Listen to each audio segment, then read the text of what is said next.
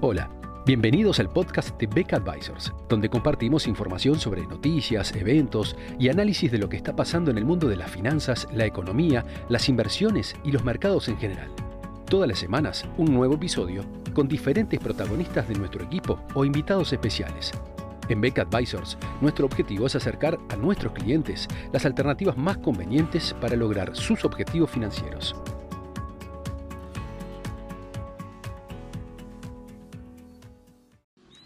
Con algo más de 290 de las 500 empresas que integran el índice del Standard Poor's 500 habiendo reportado sus, ganancias, tenemos un avance en la temporada de aproximadamente un 60%, lo cual nos permite este, arrojar cierta tendencia y comentar sobre algunas de las principales características que ha tenido esta temporada de reportes de lo ocurrido con las ganancias de las empresas norteamericanas durante el segundo trimestre de 2023. Señalemos el primer elemento de sorpresa positiva, o sea, los resultados reportados hasta el momento están 7,3 puntos porcentuales por encima de las previsiones que habían hecho los analistas de Wall Street previo a este trimestre. Ese porcentaje de sorpresa positiva es similar al que se había observado en el primer trimestre, que terminó siendo del 7,1%, y mejora respecto de lo que había venido ocurriendo a lo largo del año 2022, cuando este porcentaje de sorpresa había ido bajando hasta prácticamente 1,1% en el, en el cuarto trimestre. O sea que, eh, de alguna manera, las empresas han mostrado un nuevo vigor, ¿verdad?, en comparación con las estimaciones en general pesimistas por parte de los analistas de Wall Street.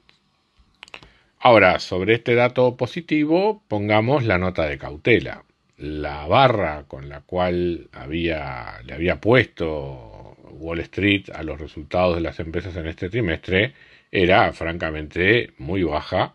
con un pesimismo que a mí personalmente me cuesta entender eh, el grado al que había llegado. Las expectativas de los analistas situaban las ganancias de este segundo trimestre del año eh, un 12,6% por debajo del mismo periodo del año pasado. Por supuesto, esto referido a las poco más de 290 empresas ya reportadas. O sea que con una sorpresa de 7,3 puntos porcentuales, el resultado observado para estas algo más de 290 empresas es también una variación negativa de las ganancias, solo que del 6,2% frente al 12,6% esperado. Es decir, es muy probable que el segundo trimestre del año eh, termine con una variación negativa en los resultados de las empresas respecto del mismo periodo del año pasado. Estos resultados preliminares estarían profundizando una caída que había sido del 1,9% en el cuarto trimestre de 2022 del 3% en el primer trimestre de 2023 y ahora, bueno, estaría para estas empresas con aproximadamente con un 60% de avance en la publicación de resultados, estaríamos con una caída en torno al 6%. Si se tiene en cuenta que estamos volviendo a niveles de precios en el mercado accionario eh, bastante cercanos a los que habían sido los máximos a fines del año 2022, pero con niveles de ganancia algo menores, eh, da la sensación de que los niveles actuales de evaluación del mercado están un poco altos, o sea, son demasiado optimistas y ciertamente están basados en una proyección eh, muy optimista sobre el futuro de las ganancias que contrasta con esta visión negativa que los analistas de Wall Street habían marcado para el segundo trimestre de 2023. ¿Qué nos dice la lectura a nivel sectorial de estos resultados con respecto a lo que es la coyuntura de la economía norteamericana, si hay recesión, no hay recesión, eh, y qué puede pasar con la, con la inflación en los próximos meses? En primer lugar, anotemos el, el dato positivo, si se quiere, y es que de esta proyección de resultados negativos, y de hecho la, obtención de resultados negativos durante este trimestre, está fundamentalmente concentrado en el sector de energía. Eh, las empresas energéticas, tanto en términos de expectativa como en términos de realización, aquí las proyecciones de los analistas estuvieron bastante ajustadas. Eh, estamos hablando de una caída de ganancias en torno del 47%, casi la mitad de lo que habían sido las ganancias de las empresas un año atrás. ¿Qué pasa aquí? Bueno, es que justamente de un año a esta parte ha habido una desaceleración pronunciada en los precios de la energía, eh, seguramente un aumento de los costos operativos en el sector con todas las dificultades que eh, la guerra de Ucrania le ha impuesto al sector en estos últimos tiempos, además de otros factores. Y además recordemos también que eh, las ganancias de este sector, que venían muy castigadas durante el COVID, habían tenido crecimientos espectaculares durante el año pasado. O sea que, de alguna manera, lo que estamos viendo ahora es una, cierta estabilización hacia resultados más razonables de estas empresas y eso explica eh, esta fuerte caída del casi 50%, luego de que el año previo habían prácticamente crecido un 200%. Em,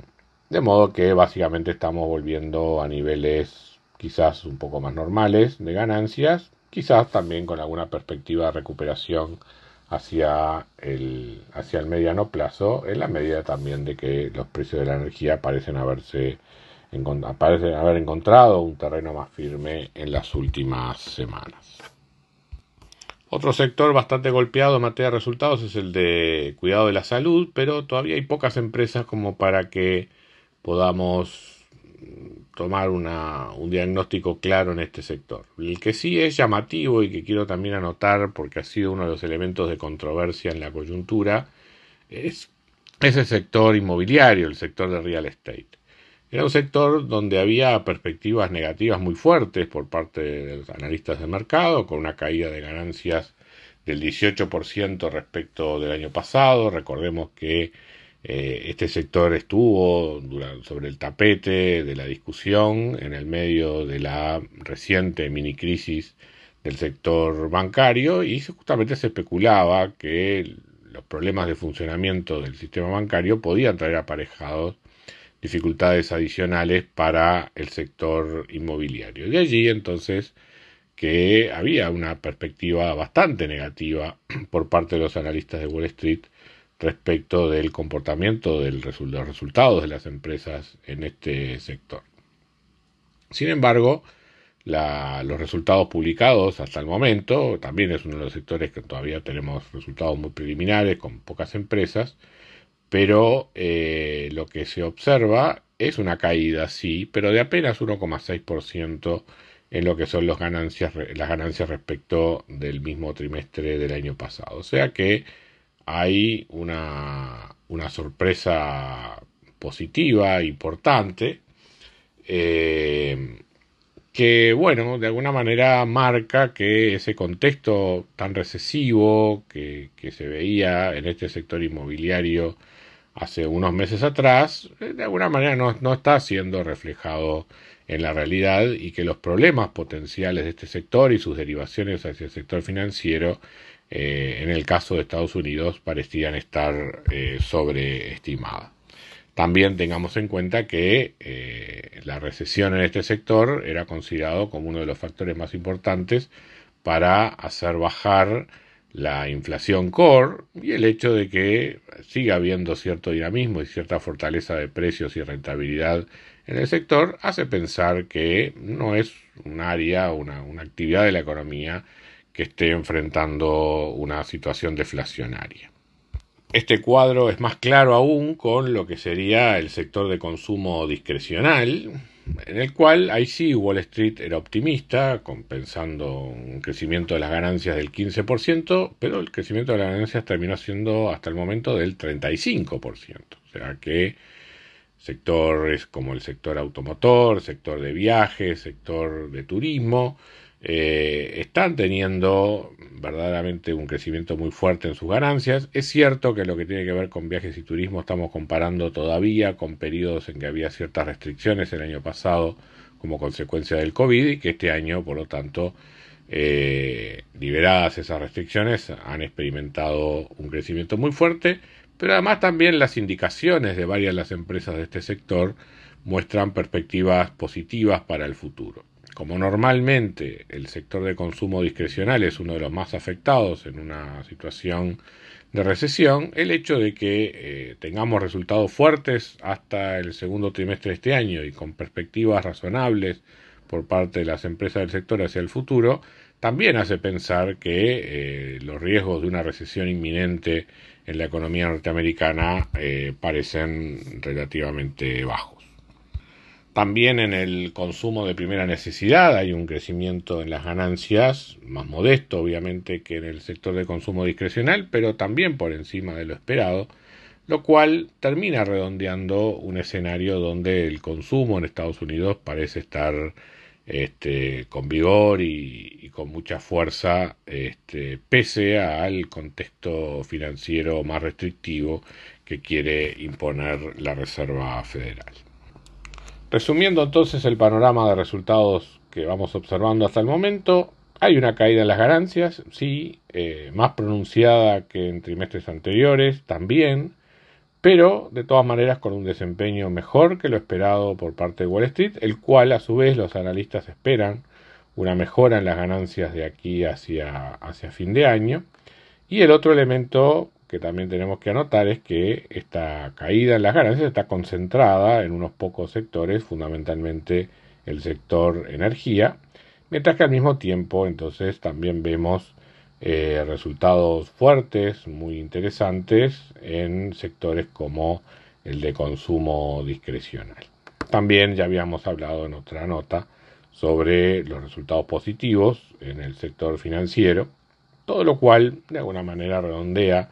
este escenario en el cual las, perspectivas de una economía contenida por un exceso de restricciones financieras